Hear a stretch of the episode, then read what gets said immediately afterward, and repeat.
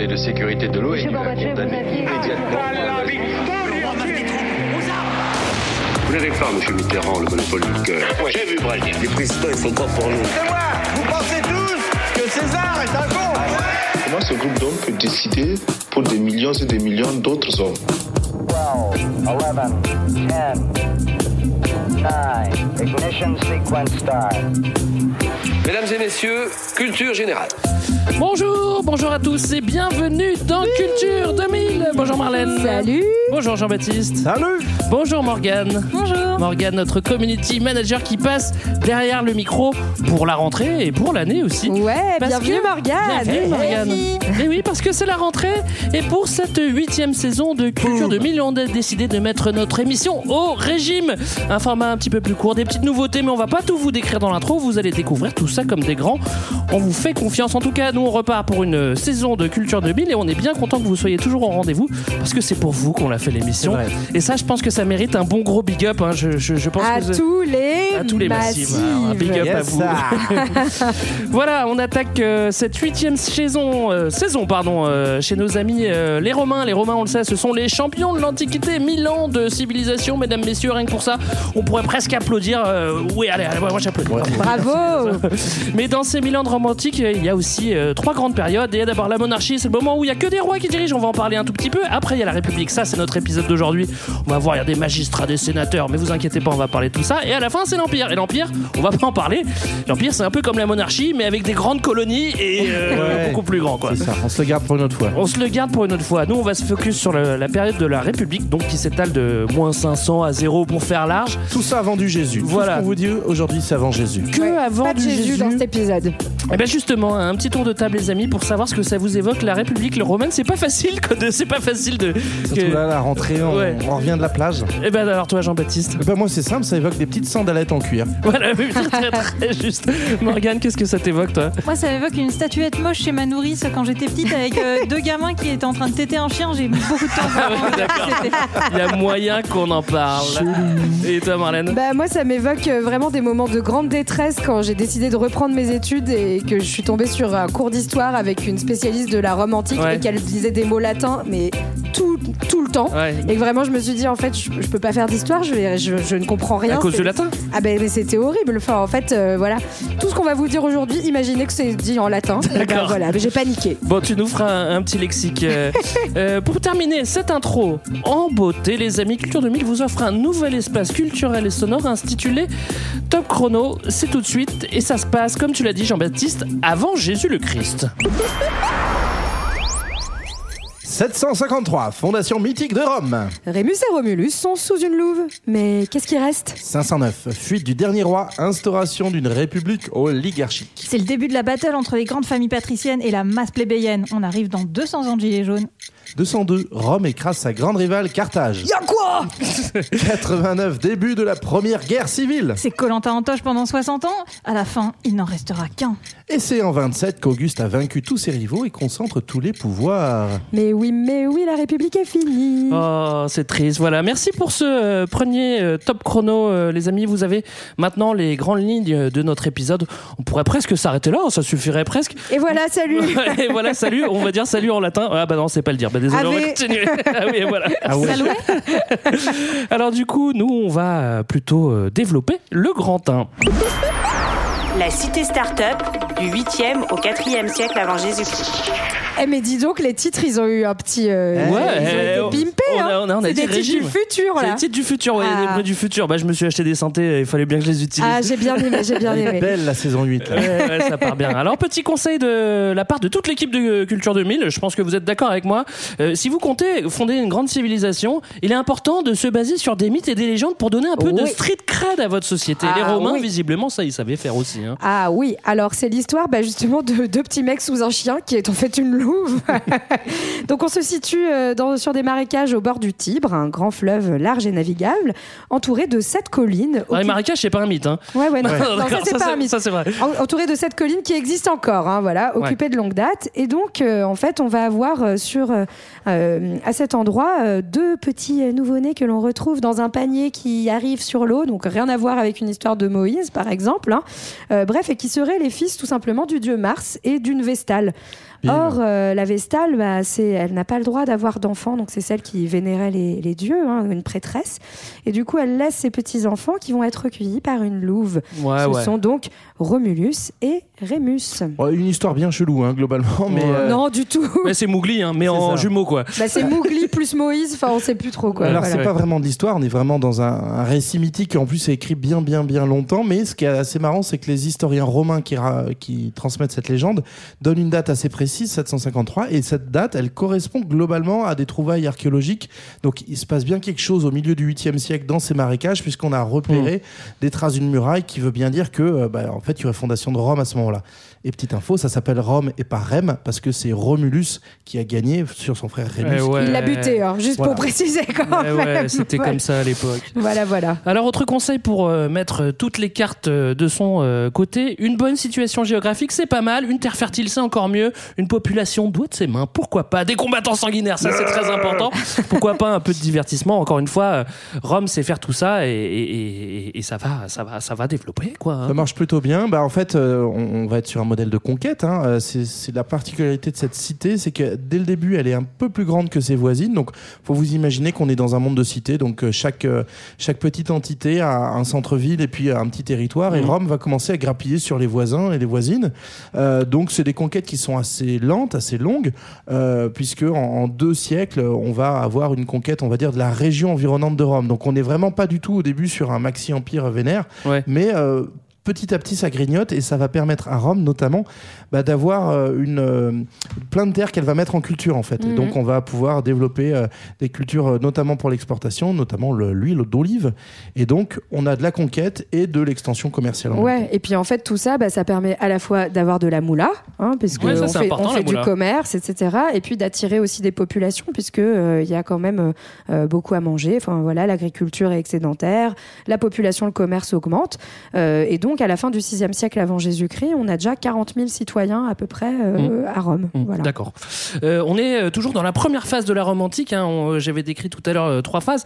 Là, c'est le moment où Rome euh, est une monarchie. hein. Donc là, c'est vraiment des, des rois qui se succèdent, mais ça va pas trop durer. C'est ça exactement. Avec le début du mythe de Romulus, on est dans une cité monarchique. On est sur trois, on est sur sept rois légendaires Qui s'enchaînent, ouais. qui s'enchaînent et euh, ça se passe plutôt mal parce que le dernier vire complètement tyran. Donc euh, les Romains, ils aiment pas trop ça. Ils finissent par le chasser. Bah oui, d'autant plus que euh, sur les sur les sept rois, le- les trois derniers sont des Étrusques, c'est-à-dire euh, c'était la grande civilisation. du Nord, là. Voilà, les gars du Nord autour de Florence. Mm. Et les Étrusques, bah, ils avaient énormément influencé Rome, euh, notamment bah ils vont développer euh, les, les jeux du cirque, la religion, enfin tout plein Ouais. de choses euh, qu'on nous on associe à les civilisations romaines qui sont en fait à l'origine étrusques. Mhm. Et donc en gros, euh, c'est un étranger, il vire tyran, bah effectivement euh, les Romains ils vont plutôt le tège. Mm. Et ça tombe bien parce que euh, déjà la monarchie s'appuyait sur des institutions autres. Il n'y a pas que le roi, et notamment il y avait un sénat Ouais. dans lequel on retrouvait les grandes familles. Donc une fois qu'on a viré le roi, on garde juste le sénat. Ouais. On est en 509, ça y est, il n'y a plus de, il y a plus de roi, Oui. on, est, on est en république. Ouais, ce qu'il faut juste comprendre, c'est qu'il y a quand même une continuité hein, entre cette royauté et, et la République, puisque en fait, euh, comme donc comme l'a dit JB, le Sénat existait déjà, et en fait, ceux qui peuvent devenir sénateurs, ce sont les héritiers, de- soi-disant, des trois premières grandes tribus de Rome. Donc les, voilà, on, on est toujours en train de confondre un peu le mythe euh, et, et- et l'histoire. Donc euh, il y aurait eu trois trois tribus qui auraient fondé la ville de Rome, et donc ce sont ces grandes familles Mm. qui vont devenir ces fameuses familles patriciennes euh, qui vont euh, donc gérer la République. Donc il y a une république qui est en fait aux mains d'une petite minorité. Hein. justement, ouais, on, va, on, va, on va décrire. On l'a dit, hein, 509, le dernier roi dégage. euh, euh, on l'a dit aussi, euh, les Romains sont pas adonnés- abandonnés à leur propre sort. Il y, a, il y a déjà une structure qui est là. En fait, c'est ceux qui Ouais. sont un peu puissants qui vont ramasser le pouvoir. et la ville est déjà très grosse, quoi. Ouais. Enfin, on est vraiment dans un truc très structuré. Alors du coup, comment est-ce que euh, s'organise cette petite société de, de classe euh, Romaine? Alors, on est, on s'organise entre, entre les patriciens et la plèbe. Donc, les patriciens, c'est ceux qui ont le pognon, globalement. Ils se partagent les magistratures et les richesses. Et Ouais, pas mal. Toutes les familles les plus anciennes. J'ai très envie de vous parler de Toge, mais je sais pas si je peux le faire. Vas-y, vas-y, Momo. Voilà. Et puis ensuite, je vous parlerai de la, la plèbe. Globalement, c'est le tiers Mais état. ju- euh, ju- juste, euh, attention, ils se partagent les magistratures. Petit point, les magistratures, en fait, ce sont euh, les postes politiques, pouvoir, en gros, ouais. hein, tous les Mm. postes de pouvoir. Voilà. Oui, oui, ouais, c'est vrai, exactement. Ils n'ont pas que la justice, en fait. Euh, Voilà. pas- Ça s'organise pas exactement comme chez nous. Pareil pour le Sénat, très peu de Gérard Larcher présent. Et c'est dommage. Et c'est dommage. Et pour en revenir euh, aux histoires de Toge, en fait, moi, je pensais vraiment euh, bassement que tous les Romains et tous les habitants de, de la République romaine euh, étaient sapés en toge, tranquillou, Et en sandales. et en sandales, Sandalette. pour faire hommage à JB. Et en fait, pas du tout. Euh, La toge, c'est quand même quelque chose de vraiment. euh, c'est un, un vêtement qui est dédié à la richesse. C'est surtout un vêtement pas du tout pratique et très peu confortable. Déjà, il n'y a pas de poche. Il n'y a pas de poche. Va mettre tes clés dans une toche. Où c'est que tu mets ton portable? Il n'y a pas de poche, mais il y a aussi un sens. En fait, on l'enfile pas n'importe comment. C'est des tissus qui font de. En gros, c'est 6 mètres par 2 mètres. Ah ouais, le C'est bordel. des, c'est des énormes tissus et il faut en moyenne au, au moins deux personnes pour vous les Mm. enfiler. Donc euh, c'est pas mal qu'il y ait de Donc, faut l'esclavage. avoir du petit personnel, quoi. Voilà. Qui personnel, euh, bah, parfois, euh, parfois on le paye, parfois on le paye pas, parfois on se dit que c'est plutôt de l'esclavage et que c'est pratique. Mm. Et en plus, on est très, euh, on est très mal installé dans une toge. Par exemple, quand On c'est la canicule, c'est pas terrible. C'est pas terrible, mais surtout ça, ça te force à avoir une posture qui est euh, très droite, très rigide, parce que si tu bouges, ça tombe et tu es nu. Et d'où, Ah, d'où voilà. le fait Oh, que bah c'est- alors. Bon, bah, ça, c'est pas mal. hein. C'est- Il fait très très chaud. Donc c'est un signe de reconnaissance en fait du coup de, de- de ces patriciens notamment parce que c'est un signe extérieur de, le- de leur pouvoir et notamment bah, on en reparlera les sénateurs qui dominent le game politique à Rome ont une toge spéciale avec une petite bordure rouge et Ouais. donc quand tu les croises dans la rue bah tu sais qu'ils Tu, tu baisses Ils le ont genou, des galons, quoi, c'est ça. Ouais. Alors, faut rappeler aussi qu'à ce moment-là, on n'est pas en présence du méga empire romain comme, comme on Non. peut l'imaginer, celui qui fait tout le tour de la Méditerranée. Pour l'instant, Rome est toujours euh, une cité-État qui commence à grappiller un petit peu autour. C'est pas encore le, power power, mais bon, ça va venir. En tout cas, Rome a de grandes ambitions, mais pour ça, il va falloir euh, conquérir petit à petit. Tout à l'heure, JB, tu nous as parlé des, des- petits trucs à côté de l'Italie. Là, on va aller chercher toute l'Italie déjà à, ce moment-là. Ouais, petit, euh, petit à petit, en fait, c'est euh, en fait, marrant. Il y, a, un peu un double mécanisme de la conquête de l'extérieur de Rome et qui est très lié au jeu politique à l'intérieur de Rome. Donc, en fait, globalement, pourquoi les Romains vont aller faire des conquêtes toujours plus lointaines? Eh ben, tout simplement parce que euh, ils vont être poussés par les patriciens, donc ceux qui sont au pouvoir dans, avec les belles toges. Euh, tout simplement parce que quand on va étendre du territoire, bah, ça va devenir du territoire qu'ils vont privatiser, donc ils vont étendre leur domaine. Ouais. Et en même temps, Ça euh, crée des opportunités. Exactement. Oui. Et aussi pourquoi ils font ça et pourquoi ils étendent la guerre vers l'Italie, c'est parce que face à eux, donc on a parlé de cette euh, élite qui domine les patriciens, mais face à eux il y a la plèbe. Nous la plèbe ça renvoie plutôt aux, aux pauvres, euh, etc. Dans le vocabulaire c'est presque péjoratif. En réalité la plèbe à Rome c'est 95% Bah, de c'est la tous ceux population. qui restent, quoi. C'est tous ceux qui n'ont pas la toche de Patrice, quoi.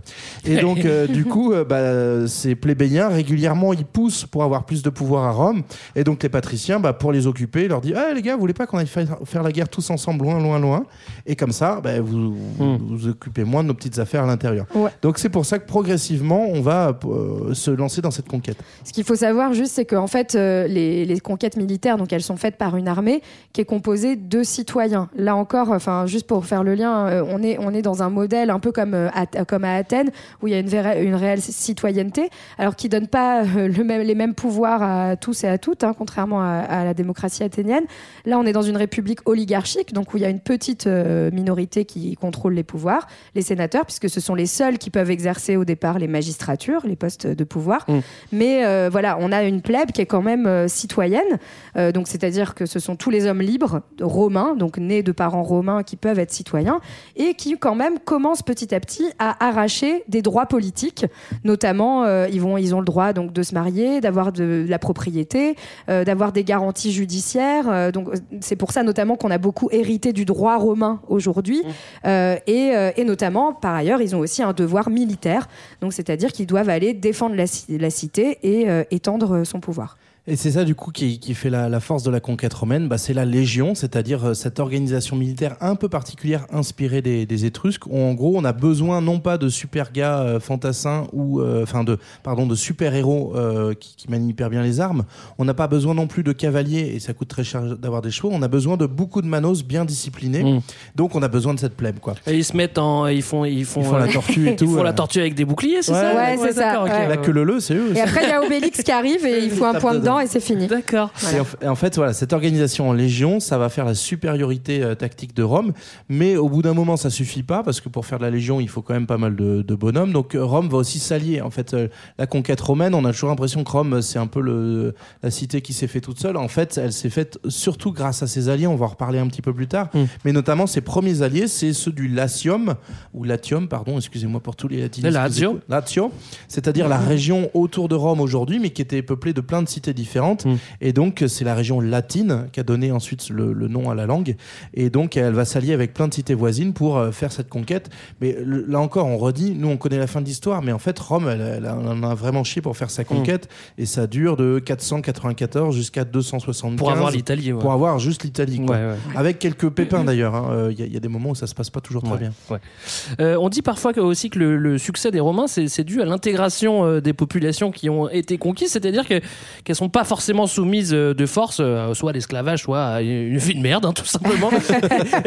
Est-ce que c'est vraiment un élément du succès des Romains, ça Bah, alors en fait, c'est ce que c'est par rapport à ce que disait euh, JB juste avant. En effet, euh, les, les Romains vont s'allier des cités et ces alliances, ils vont notamment réussir à les avoir en promettant l'accès à cette fameuse citoyenneté, euh, qui est en fait un statut qui va être très très envié C'est la euh, Légion par, euh, d'honneur, quoi, en fait. par les cités à côté parce que donc comme je disais elles ça donne le droit notamment de se marier ça donne le droit de faire du commerce dans Rome Mm. et comme Rome on l'a dit devient une cité avec pas mal d'argent euh, et de, de dynamique euh, économique bah les gens veulent en faire partir ils, Bah oui. ils veulent en être voilà Ouais. donc en fait on va avoir progressivement une, un genre de hiérarchie avec les citoyens romains les cités alliées qui ont quelques droits et petit à petit en fait on va leur en donner de plus en plus et leur permettre de s'intégrer dans la citoyenneté notamment euh, en leur proposant de faire le service militaire et de l'obtenir alors c'est après 20 ans de service militaire hein, faut quand même les, faut quand même Ouais, faut, les, faut les tenir faut, quand faut- même. hein. faut les tenir Vaut mieux être à la cuisine si tu veux. pas, je suis pas sûre qu'il y en avait beaucoup qui arrivaient à être citoyens voilà.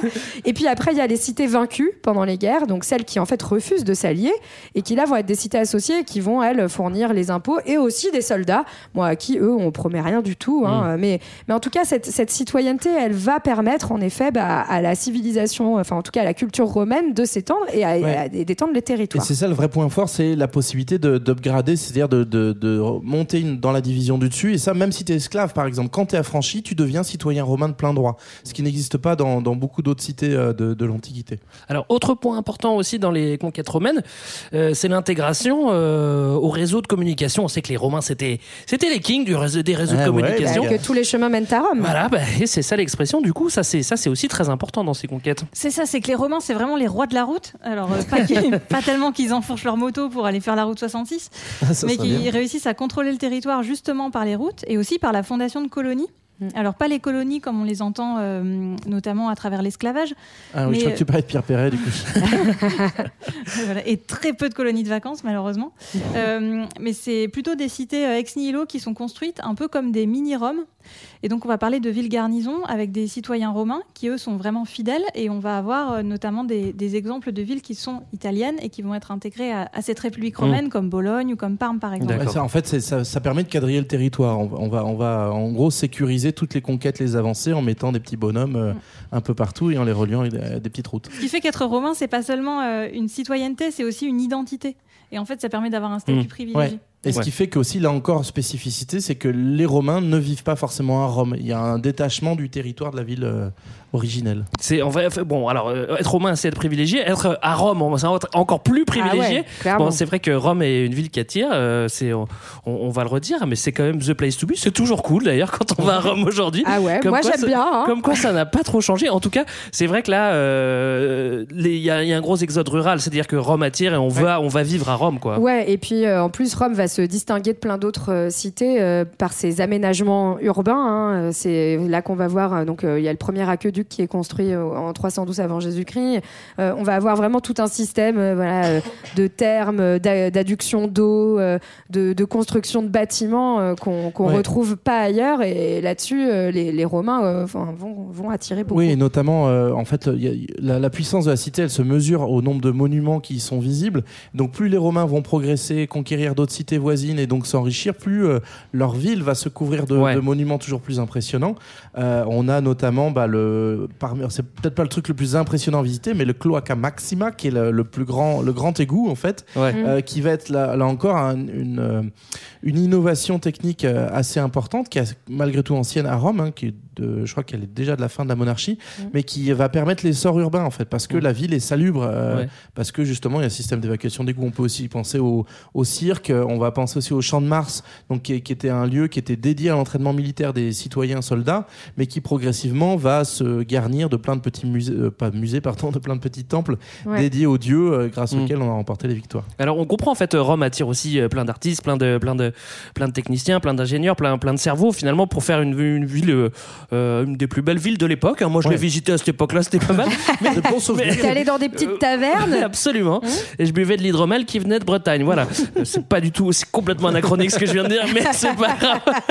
Alors, ce que je voulais dire en revanche, c'est que c'est également une culture qui s'imprègne des voisins. On a des voisins Eh oui. qui sont qui sont qui sont balèzes à côté. Bon, on va Bah, pas faire de mystère. hein. C'est les queugrés. Hein. Ah, bah, c'est tout le c'est tout le principe de la culture euh, enfin de, de- de l'empire romain hein. c'est que c'est vraiment un empire qui va euh, euh, qui va piocher partout donc dans ces, ces dans déjà dans l'origine du, du grand euh, empire on va dire après enfin en tout cas euh, qui, qui sont les cités grecques hein. Ouais. Euh, il va y avoir beaucoup d'inspiration on le sait avec la religion notamment les, les dieux qui, qui peuvent se correspondre etc Mhm. et puis et puis ensuite le- l'empire romain va vraiment intégrer toutes les populations et au fur et à mesure qu'elle les intègre dans la citoyenneté bah il y a aussi une hybridation qui se forme avec Ouais. avec ces différentes cultures donc avec les grecs avec aussi les étrusques hein, donc Ouais, on en parlait ce peuple pré-romain euh, dont on va reprendre euh, des, aussi euh, la religion le principe des jeux Mhm. par Les exemple gladiateurs. voilà On va maintenant rentrer euh, dans le troisième siècle avant Jésus-Christ. Rome commence à peser de plus en plus dans le game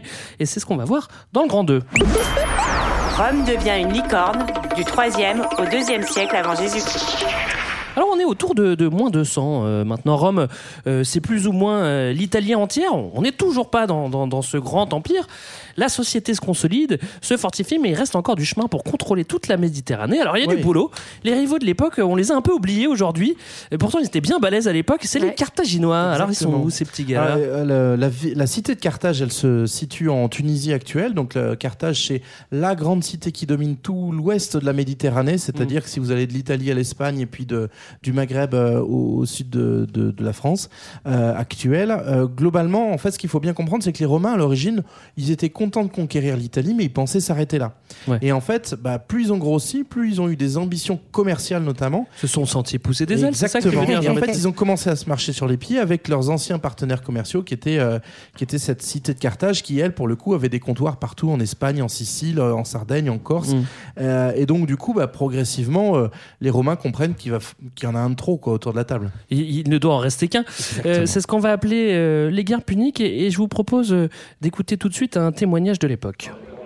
Je vous le répète, c'est seulement un fou ou un imbécile qui peut tenter de traverser les Alpes avec des milliers de soldats et un troupeau d'éléphants.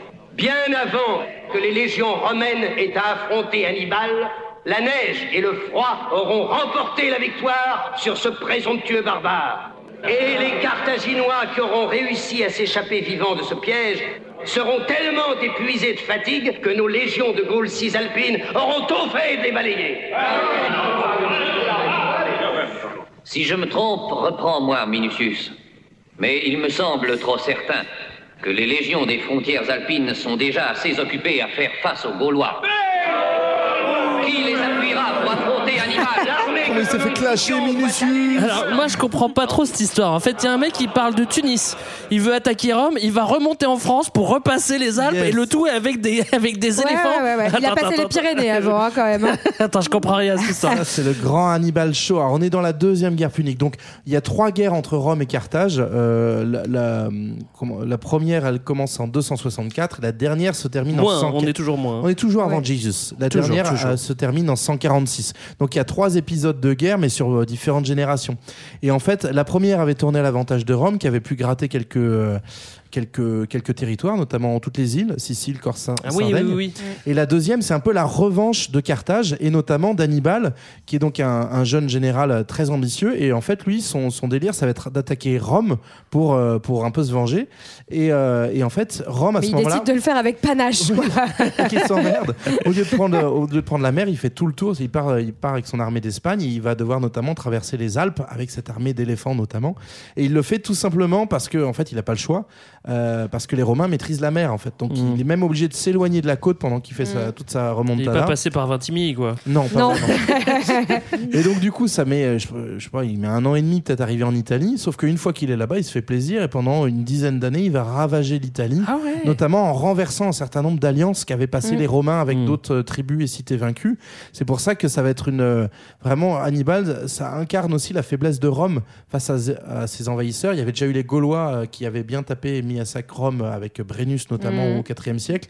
Et Hannibal, ça va vraiment être ça. Ce qui Mm. fait que euh, bah, il y aura une troisième guerre. Donc Hannibal va être vaincu, mais in extremis. Et la troisième guerre, en gros, les Romains vont trouver un prétexte pour écraser Carthage définitivement parce Et que la détruire. voilà, Et la ils détruire. sont trop flippés du retour. Voilà, ça c'est euh, moins 146 euh, défaites euh, pour, Cartha- pour Carthage. Une fois que le gros ennemi est zigouillé, bah, Rome est bien tranquille, bravo. Alors qu'à l'origine, en fait, les Romains, c'est plutôt un peuple de terriens. Pacifique. Non, pas forcément. Mais c'est plutôt un, un peuple de terriens. Et à partir de ce moment-là, eh ben, ils vont devenir une grande puissance maritime parce que parce qu'ils sont, ils sont les seuls, les gars, maintenant. Et ils Ouais. ont plein de power. À l'ouest, il n'y a plus personne. Et donc, ils vont aussi bah, commencer à tourner la tête de l'autre côté, hein, plutôt aller vers l'Orient. Euh, pour L'Orient, pas en Bretagne. hein. L'Orient. euh, la Grèce, la Turquie, deuxième voilà, ces, territoires-là. Mais en tout cas, euh, voilà, l'idée, c'est. faut pas oublier aussi que c'est un peuple de commerçants. hein, donc, euh, ils cherchent aussi de nouveaux débouchés commerciaux. Mm. Euh, et là, ils vont tomber sur un, nouveau ennemi- un nouvel ennemi qui est celui de la Macédoine, avec, le, avec qui il y aura trois guerres de nouveau entre 215 et 168 avant Et on ne parle pas d'une salade de, de légumes. à. Merci Jean-Baptiste. Euh, bon, en tout cas, les... on le comprend, hein, nos amis romains commencent à gratter du terrain un petit peu partout autour de la Méditerranée. Et le centre du pouvoir, on l'a dit tout à l'heure, hein, que évidemment c'était Rome, déjà que ça attirait beaucoup. Là, forcément, tout va passer par la cité, toute l'administration pour, euh, pour gérer ce, ce grand empire. Carrément, et ça se passe plutôt bien parce que Rome euh, ouvre un nouveau port qui s'appelle l'Emporium et il Ah. est dimensionné exprès pour des échanges et des approvisionnements massifs. Et Pour pouvoir relier avec toutes les, les différentes provinces que, que commence à collectionner Rome autour de la Méditerranée. Euh, et notamment parce que, bah, en fait, ils ont récupéré tout le, tous les territoires de Carthage. Donc, pour la première fois, en fait, Rome va se retrouver à gouverner des territoires qui sont hors d'Italie. Et ça va un petit peu chambouler les, les jeux de pouvoir. Ah parce oui, qu'il va falloir envoyer des. Bah parce qu'il y a beaucoup, beaucoup, beaucoup de moulins là qui arrivent, euh, puisqu'à chaque fois que Rome aussi conquiert des territoires, ouais, le- les, en fait, euh, les, les généraux reviennent avec des butins de guerre, euh, des tribus, le- et les vaincus vont, comme, vont payer des impôts à Rome. Donc dès 167 avant Jésus-Christ, les citoyens romains arrêtent de payer des impôts. Donc, Ah, yes. ça Voilà. devient un autre avantage de la citoyenneté romaine et pas des moindres, qui attire beaucoup. Euh, et puis, euh, et puis du coup, ça va aussi favoriser l'émergence d'une nouvelle classe, euh, qui est une classe plus commerçante, qui vont, qui sont les chevaliers, et qui fait commence à faire un peu de l'ombre aux patriciens, hein, les patriciens qui deviennent un peu, voilà, vieillots, les vieilles familles, etc. Ces chevaliers, donc à l'origine, en fait, ce sont les Romains qui sont capables de s'équiper pour l'armée avec un cheval. Donc c'est déjà des Ils ont un peu de moula, quoi. C'est des citoyens déjà riches. Genre les mecs, ils ont des réductions d'impôts. Voire ils ont pas d'impôts.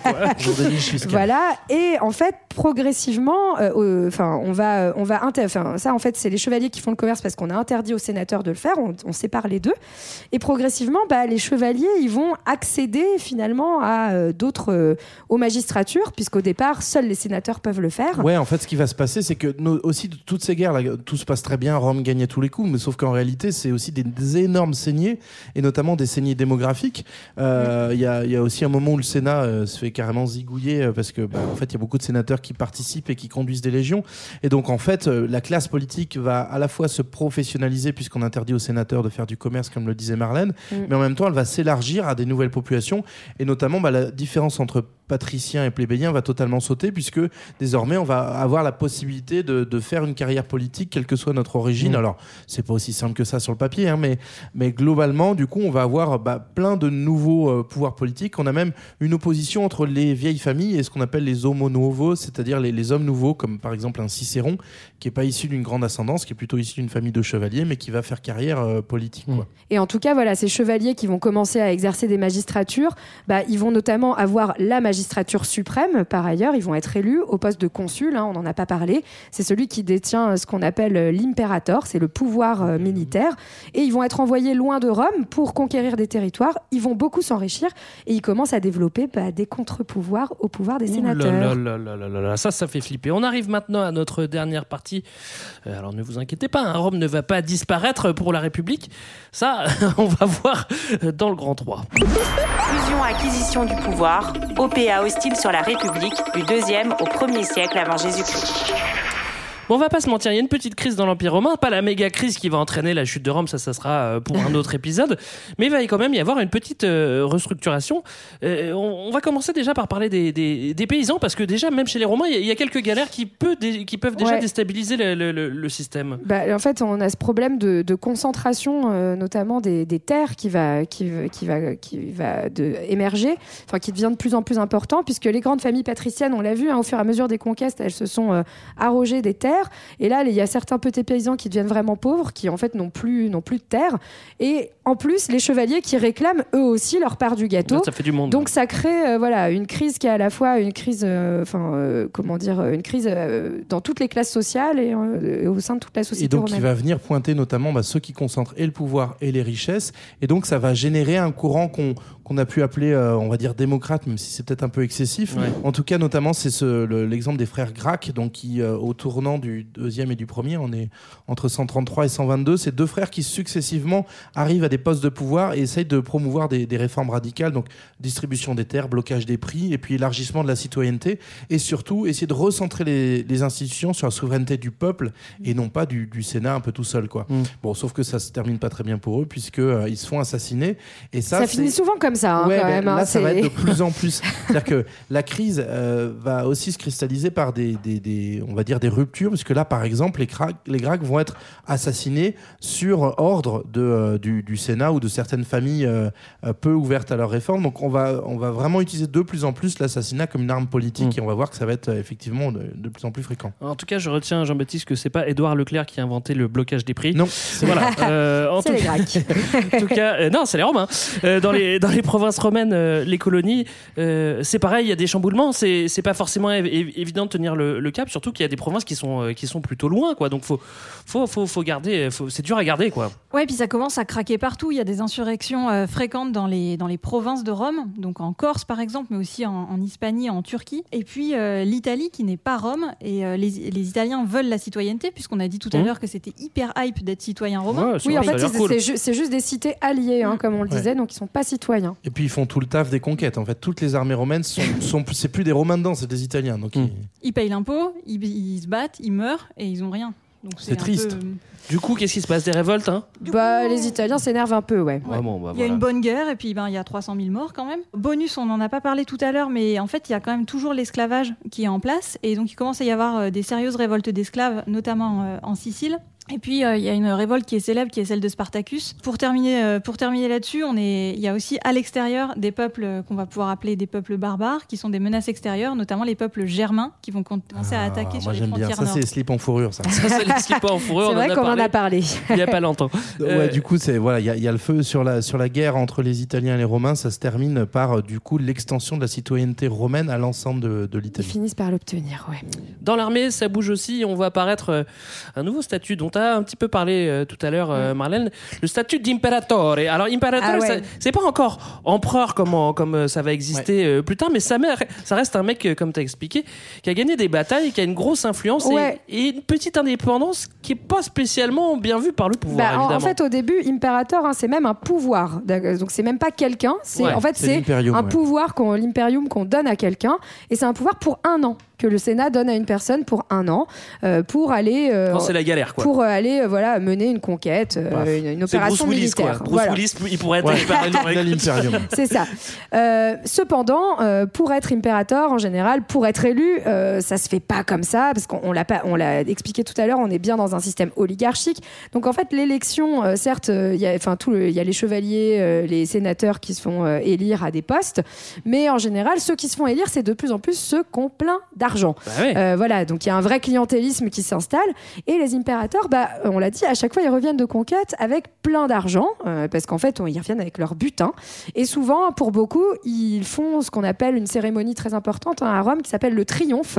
Euh, donc le triomphe, à l'origine, ce mot qui qu'on a, hein, c'est vraiment une cérémonie où l'impérateur, le général, revient et parade dans la ville de Rome avec les esclaves et tout le butin qu'il montre à la ville.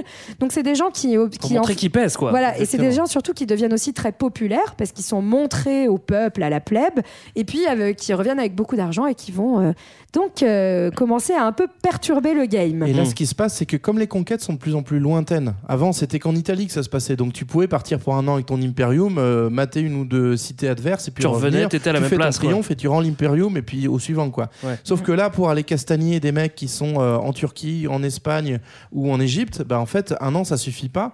Donc on va prolonger les mandats de plus en plus. On va ensuite donner des mandats spéciaux pour euh, administrer ces nouvelles conquêtes. Et donc du coup, effectivement, ces impérators, ces, ces impératores, ceux qui Mm. ont triomphé, en fait, ont un pouvoir de plus en plus grand qui échappe et qui concentre de plus en plus. Et il y a un autre élément très important bah, qui arrive peut-être avec le, un des premiers grands impérateurs qui est, qui est Marius. Euh, donc on est, il, il est entre 157 et 86. Euh, Marius, en gros, il va avoir plein de succès, notamment contre les mecs en slip en fourrure. Ouais. Du coup, il va devenir hyper populaire. Et quand tu es chef de guerre, tu es aussi chef politique à Rome, parce que les, les deux pouvoirs vont ensemble. Et lui, il va passer une réforme qui est euh, hyper importante pour la suite, c'est qu'il va professionnaliser l'armée, notamment en disant avant, l'armée, c'est tout le monde. quoi. C'est euh, Tu fais ton service militaire pour un an, puis tu reviens. Mm. Et ça marche pas. Il faut des armées au long cours. Donc, en gros, il va ouvrir l'armée aux plus pauvres, ce qui n'était pas possible avant, puisqu'il fallait payer son équipement, Ouais. et euh, donner une, une possibilité de faire carrière militaire. Donc, du coup, les armées vont être de plus en plus fidèles, non plus à, au Sénat et à la, à la République romaine, mais directement à leurs chefs, avec lesquels ils vont enchaîner les campagnes. Alors et ça, donc, ça en gros, tu as de plus en plus d'impérateurs concurrents qui se retrouvent chacun avec leur petite armée quasi personnelle, en tout cas dévouée, et qui ont envie d'avoir une Et grosse part du qu'est-ce gâteau. que ça va donner, Bah tous oui, ces impératores Justement, on arrive, c'est l'acte final, euh, c'est celui euh, des guerres civiles. On, on va d'ailleurs se la faire en, en trois rounds. Je rabâche, hein, mais Ouais. c'est l'acte final de la République. C'est pas l'acte final euh, Là, on- ouais. de, de la civilisation romaine. On va pas pleurer tout de suite pour les Romains. et Ils ont l'empire derrière. En gros, Alors- c'est une période qui s'étend à peu près hein, juste de 88 avant Jésus-Christ jusqu'à les années 40 avant Jésus-Christ, et c'est ce qui va signer la mort de la Mhm. République. Voilà. Alors, round 1, guerre civile. Marius, on vient d'en parler, versus Sylla. C'est vrai qu'on dirait un truc de RB, mais pas du tout. Hein. C'est pas du tout ça. Eh ben, on est sur la fin de carrière de Marius. Donc Marius, c'est un, un vieux mais donc un vieux soldat très apprécié de- du peuple romain. Et il va s'opposer à Sylla, qui était un de ses lieutenants, qui lui, pour le coup, c'est plutôt un aristo, euh, mais jeune Ouais, conservateur. conservateur. Et en gros, les deux, ils vont se faire la guerre. Pourquoi? Parce que il y, a y, un- il y a un mec en Turquie qui se, enfin en mer Noire, qui se révolte contre Rome alors qu'il devait être soumis. Et, euh, et du coup, Marius et Sylla vont se disputer le droit d'aller castagner le gars en, en mer Noire. Le droit d'avoir l'imperium. Et donc du coup, euh, bah, en fait, ça va tellement chauffer entre deux que, en fait, au lieu d'aller euh, castagner le gars en mer Noire, ils vont d'abord se castagner eux, et donc chacun à leur tour, ils vont rentrer dans Rome avec leur armée, ce qui là est un sacrilège. On n'a Ouais. pas le droit d'entrer avec des, des armes dans Rome, et, euh, et en gros, ils vont se faire la chasse mutuellement à tour de rôle et Dans les rues de Rome. dans les rues de Rome, massacrer leurs opposants. Et donc ça, ça va durer un petit moment. Marius finit par, euh, on va dire, lâcher l'affaire et puis comme il est vieux, il va mourir à- en retraite euh, en Mm. dehors de Rome, un peu en exil. Et si là, lui, va inventer le principe de la proscription, c'est-à-dire une liste d'ennemis à abattre à l'intérieur Ah oui. de Rome. Oui, et puis si là aussi, il va doubler le nombre de sénateurs pour faire entrer des chevaliers. Donc là, c'est les premiers moments où en fait le Sénat bouge beaucoup euh, parce que euh, bah, il y a plus assez de monde, mais aussi parce que euh, comme ça, les impératores commencent à faire rentrer leur clientèle au Sénat pour qu'ils puissent leur voter bah, le- les pouvoirs et, euh, Mm. et les proroger. Voilà. La deuxième, c'est la plus people des guerres civiles. euh, c'est Pompée contre César. Là, c'est un peu plus de gueule que votre truc de RB. là, 49 à franchement. 45. Allez. Euh, ouais, carrément. Vous avez adoré Marius Vicilla, vous rêverez de Pompée vie César. à la base, ils étaient amis, ensuite ils vont se disputer, donc c'est vraiment tous les ingrédients du- d'un vrai drama. Ouais, c'est clair. Euh, à la base, ils sont soutenus par, euh, par Crassus, euh, qui est euh, riche comme Crassus. hé hé. Il a un nom de merde, mais il a plutôt de l'argent. Ouais, il a un paquet de pognon, euh, il est riche par l'héritage et euh, il a notamment des mines d'argent, donc il a un, un paquet de blé. Et lui, il a bien envie de faire tomber, euh, faire tomber la République pour en faire un empire et il avait plutôt le nez creux sur le coup. À la base, ils filent du pognon à Pompée et César justement pour euh, leur, les aider dans cette alliance à trois. Finalement, bon ben euh, Crassus meurt et là ça commence à se disputer Et sérieusement. là, ils sont plus trois. Ouais. Et là, ben, ça se dispute sérieusement. Euh, César, euh, il arrive avec son armée en Italie, et puis il éclate celle de Pompéi en Grèce. Euh, il tente d'instaurer un pouvoir total et un culte de la personnalité. Et euh, alors, il avait le nez creux parce qu'en moins 45, en septembre moins 45, euh, il fait signer son testament, le brave César. Et Ouais, il a ça senti va le coup. Et finir en coup de couteau en moins 44. Ce qui va nous ça. permettre de faire le round 3, parce que finalement, le round 3, c'est la suite du round 2, vu que César a euh, nommé Son son, héritier. euh, son héritier. Et bah euh, voilà, et il va y avoir Marc-Antoine versus Octave, et ça C'est va ça. Et du coup, c'est la peut-être de l'occasion de préciser que César n'a jamais été empereur romain dans le sens où on l'entend. Exactement. Oui, et, et- et juste, ça va avoir son importance hein, parce que César, on l'a vu, en fait, il, il va aussi, il va se faire nommer dictateur hein, quand il, quand il a le pouvoir. Dictateur, c'est un titre hein, à l'époque qui est seulement pour un an où tu as les pleins pouvoirs. Et en fait, il veut se faire reconduire dictateur, le petit César, et c'est comme- c'est pour ça qu'il va se faire buter parce qu'à à, Rome, on n'aime pas les dictateurs. C'est pour ça qu'on a fait les- une république. Les anciens monarques. Exactement. Et en fait, euh, Octave, dans sa guerre avec Marc-Antoine, va progressivement instaurer l'Empire, se déclarer empereur, mais sans le dire. Et c'est ça la spécificité de l'Empire romain, c'est qu'en fait, lui, il va continuer de dire qu'il fait la République tout en prenant tous les pouvoirs progressivement Mhm. Pour ne pas connaître le destin de César. Voilà, on vous l'avait dit dans le top chrono, ça se, ça se gère quand Octave finit par se débarrasser de Marc-Antoine et de Cléopâtre, on vous en avait parlé. Et donc du coup, Octave, bah, maintenant, a tous, les, a tous les pouvoirs, il les concentre progressivement, et il va se payer un nouveau blaze, c'est Auguste. Et c'est la fin. Et c'est le début de l'Empire. devient donc le premier empereur romain. La République est terminée, place à l'Empire. Euh, c'est comme ça que se termine notre épisode sur la République romaine. On espère que ça vous a plu. Nous, on se retrouve dans deux semaines pour un autre épisode. Et évidemment, d'ici là, vous nous retrouvez sur les réseaux sociaux, vous nous écrivez, on vous répond, vous inquiétez pas. Vous pouvez également écouter les sept saisons précédentes qui sont pas. disponibles gratis. C'est gratos, les amis, c'est Ouais. gratos. Vous voyez où je veux en venir. Si vous voulez nous aider et euh, contribuer à Culture 2000, vous pouvez nous faire un petit don sur YouTube. On vous colle le lien, je sais pas où, mais vous allez le trouver parce de que. fréquence moderne Voilà. pour soutenir toutes les émissions, vrai. tous les podcasts de la fréquence moderne. Exactement. Merci les amigos. On se quitte avec les Stéréophoniques. C'est leur titre Ancient Rome. Bye bye, à dans deux semaines. Ciao. Allez, salut Salut